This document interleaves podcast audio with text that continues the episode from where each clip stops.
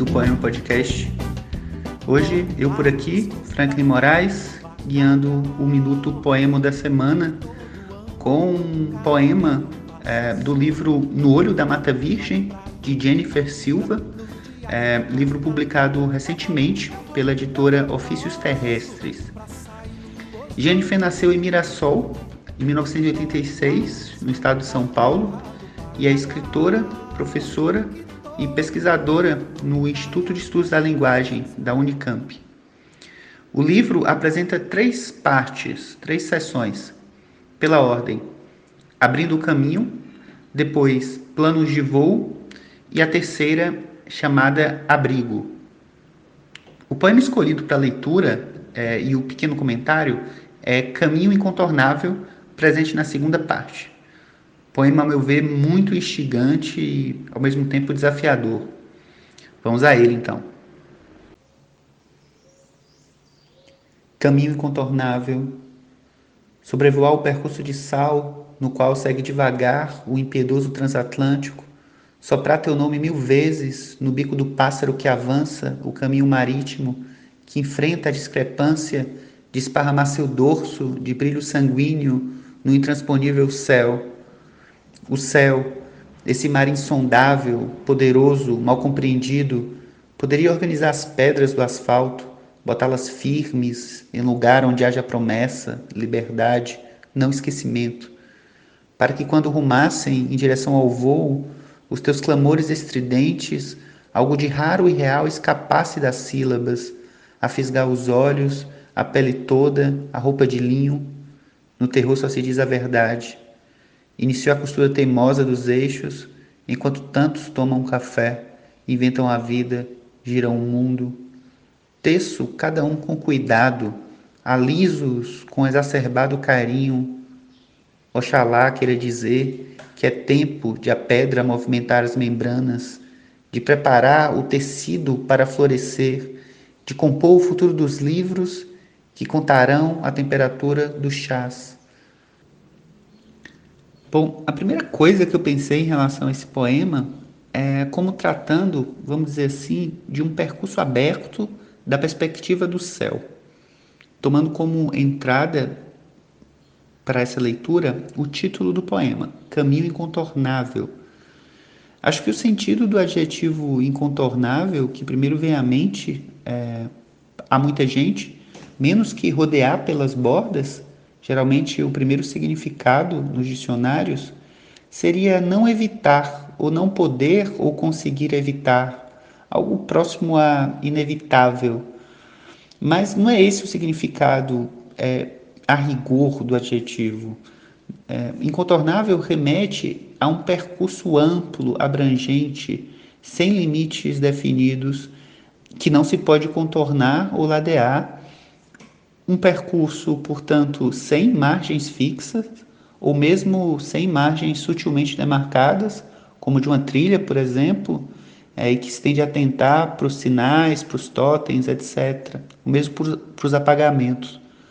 Eu acho que o início do poema evoca essa imagem muito bonita do navio singrando o mar da perspectiva do céu, no limiar do pássaro a que se sopra o nome atravessando a imensidão do céu, esse intransponível céu que está no último verso da primeira estrofe e que dá ensejo à estrofe seguinte, em que essa palavra vai sendo adensada. Acho interessante notar como, de certa forma, o poema promove um deslocamento de uma perspectiva antropocêntrica, mais centrada no homem, no ser, na construção de uma imagem em que não é a cultura humana que ordenaria a natureza, mas exatamente o inverso.